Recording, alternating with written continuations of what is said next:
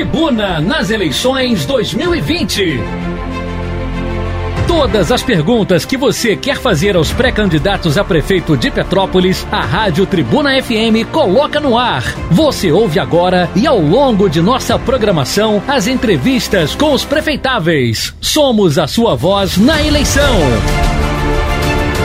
O seu voto tem poder. Tribuna nas eleições 2020.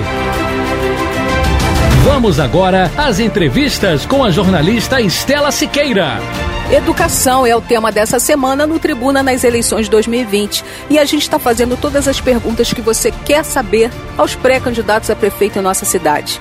Cada um responde a quatro perguntas e todos têm dois minutos para falar sobre cada questão.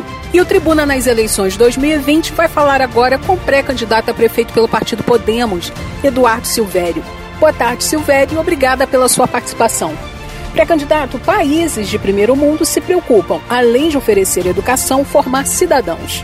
Hoje, no dia a dia, pequenos atos de desonestidade, como não revelar um troco errado, furar uma fila ou levar uma vantagem, são comuns. Isso reflete no ambiente de corrupção que se instituiu no país. Como a educação em Petrópolis pode formar melhores cidadãos para que isso reflita na escolha de seus gestores e na vida em comum? O meu olá aqui para você, Estela Siqueira. Meu olá para todos os ouvintes da Rádio Tribuna FM. E com relação à primeira questão de hoje, é, pode ter se tornado corriqueiro, mas não comum. Outra coisa, temos obrigação de formarmos cidadãos de bem. Para isso, posso afirmar que o esporte é o melhor caminho para se educar uma criança saudável e de boa índole. Basta vermos os bons exemplos em várias Olimpíadas que assistimos ao longo de nossas vidas. Estamos estudando uma forma de melhorarmos o que já existe, porém sem querer inventar a roda, mas sim fazê-la girar. Por exemplo, hoje já temos a Fábrica do Saber em Cascatinha, que foi um grande sucesso e que parou por ali, nunca mais fizeram mais nada. Então, por que não fazermos hoje um projeto ao qual a gente possa atender aos objetivos de criar desde centros esportivos, tanto no primeiro quanto no quinto distrito, a exemplo disso, né? E também profissionalizantes. Vamos unir o útil ao agradável, porque ao fazermos uma instalação, seja ela para questão desportiva, serve também para salas de balé, de música, enfim, entretenimento, né?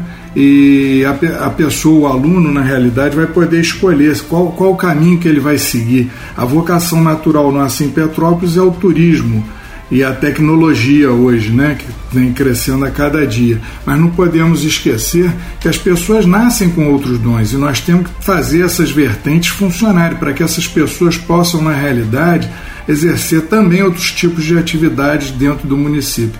Eu acho que com isso nós contemplaremos mestres, alunos e pais, e toda a sociedade sai ganhando com isso, inclusive as indústrias. E a gente está ouvindo o pré-candidato a prefeito pelo partido Podemos, Eduardo Silvério. A gente fala com ele sobre educação. Pré-candidato sem professores qualificados não há uma boa educação. Japão, Coreia e Finlândia são exemplos de valorização dos professores. Nesses países, eles não recebem menos que 12 mil reais por mês. E a maioria dos recursos do Fundeb em Petrópolis é usada para pagar professores. Mas mesmo assim, a classe reclama de remuneração, condições de trabalho e falta de aperfeiçoamento profissional.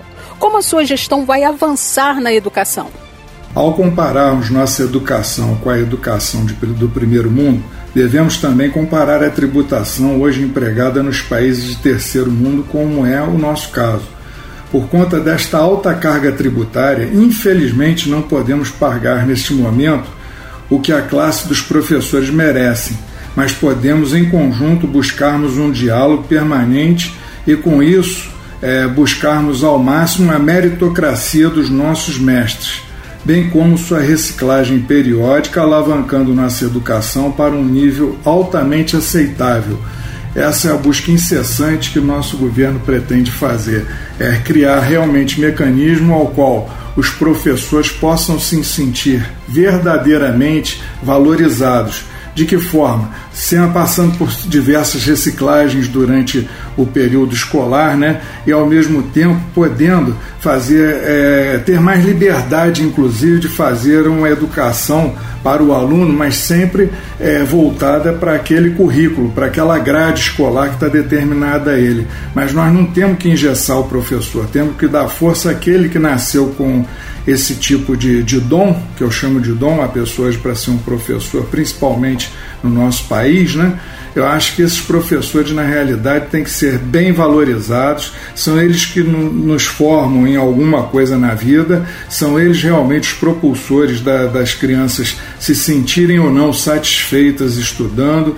Enfim, os mestres, quando são bons verdadeiramente, as notas também refletem na, naquilo que ele faz, naquilo que ele recebe, naquilo que ele está satisfeito. Porque na verdade eles não só trabalham naquele horário de aula, mas trabalham em casa corrigindo e fazendo provas. Tudo isso tem que ser visto e dialogado com toda a classe, com toda a categoria e com os pais também dos alunos. Estamos ouvindo o pré-candidato a prefeito pelo partido Podemos, Eduardo Silvério, e a gente tem mais uma pergunta sobre educação que é o tema dessa semana no Tribuna nas eleições 2020. Pré-candidato, o ensino profissionalizante tem sido uma grande alternativa para educar os jovens e, ao mesmo tempo, inseri-los no mercado de trabalho. Mas o ensino profissionalizante oferecido hoje na cidade foca pouco nas nossas vocações, como a tecnologia e o turismo. Se esses são setores promissores na cidade, como formar o jovem para trabalhar no nosso polo tecnológico e na rede de turismo da cidade? Bem, Estela, essa pergunta vem a calhar com o nosso projeto Embrião no primeiro distrito e que iremos levar logo em seguida para o quinto distrito também. Esses dois polos irão formar jovens com capacidade técnica para assumirem um emprego na área que escolher, tecnológica, turismo ou outras que estamos estudando também para colocar nos currículos, né? Dentre aquela que ele se identificar melhor. Inclusive no esporte profissional também. Nós queremos criar uma, um centro esportivo para os alunos poderem praticar esses esportes olímpicos que nós podemos formar muitos jovens da nossa cidade nesses esportes que hoje contemplam monetariamente os seus atletas. Né? Quando falamos desses dois distritos, estamos apontando o crescimento industrial para onde sempre deveria ter sido feito, né? Afinal, a distância percorrida e a mobilidade urbana começa com o planejamento, né? E é o que estamos fazendo para melhorar o quadro caótico de nossa cidade. Então, é, eu acredito que nós teremos um apoio muito grande das famílias, dos mestres, dos próprios alunos quando tomarem conhecimento daquilo que eles estão recebendo e do que eles podem nos dar, que é o mais importante, acho que nessa história toda da juventude, é a juventude ter um horizonte, uma esperança, alguma coisa para se espelhar lá na frente e dizer eu posso chegar lá, né? Porque a coisa mais difícil quando o jovem vai procurar um emprego é justamente isso, qual a experiência que ele tem então, se ele não foi formado para aquilo, se ele não foi treinado para aquilo, fica difícil dele ter qualquer tipo de experiência. E assim, creio que nós iremos estar facilitando esse jovem no mercado de emprego, tanto tecnológico quanto do turismo. E a família agradece, com certeza. Encerramos a entrevista com Eduardo Silvério, pré-candidato a prefeito pelo partido Podemos, com uma última pergunta sobre educação. Pré-candidato, depois de seis décadas de tragédias, só agora Petrópolis incluiu em sua grade curricular a prevenção a desastres, com o ensino de defesa civil nas escolas. O que mais precisa ser incluído na educação de Petrópolis para a formação do aluno como cidadão responsável e consciente? Infelizmente, ainda falta muita coisa a ser feita. Desde uma simples percepção de que colocando fogo no mato a criança entenda que são vidas que estão pondo a, a perder, tanto por sobre ou abaixo da terra, qual a consequência deste meu ato? Seria um desastre natural. Assim, a criança cresce respeitando a natureza e, consequentemente, teremos jovens mais saudáveis e com responsabilidade maior de seus atos.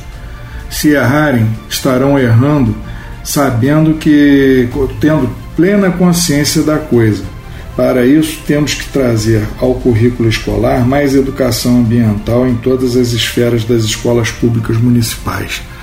E isso nós podemos contar com o apoio, naturalmente, da Secretaria de Meio Ambiente, aliada à educação, de maneira tal que possamos promover uma educação maior ambiental, não só para as questões que já foram criadas com relação à defesa civil, em caso de desastres né, e prevenção no caso das chuvas, mas também nos casos das queimadas, que é muito importante a participação do jovem é, das escolas públicas municipais defender o maior patrimônio que nós temos em nossa cidade, que é o patrimônio natural, a nossa Mata Atlântica, né, que é tão defendida né, pelos ambientalistas e a gente sabe por quê, inclusive a questão da água vem cada vez mais estreitando para a gente com relação à vazão de água né, nos mananciais. Portanto, se as crianças tomarem conhecimento disso, com certeza serão mais fortes aliadas a lutarem pelo meio ambiente e pela questão da água, né? E nós vamos contar com as crianças e com toda a sociedade, alunos, pais e mestres. Agradecemos a entrevista com Eduardo Silvério, pré-candidato a prefeito pelo partido Podemos. O Tribuna nas eleições 2020 dessa semana falou sobre educação. E a gente retorna na próxima semana ouvindo os pré-candidatos a prefeito em nossa cidade com um novo tema. Você ouviu o Tribuna nas Eleições 2020. Ouça todas as entrevistas em podcasts aos domingos na tribunadepetrópolis.com.br.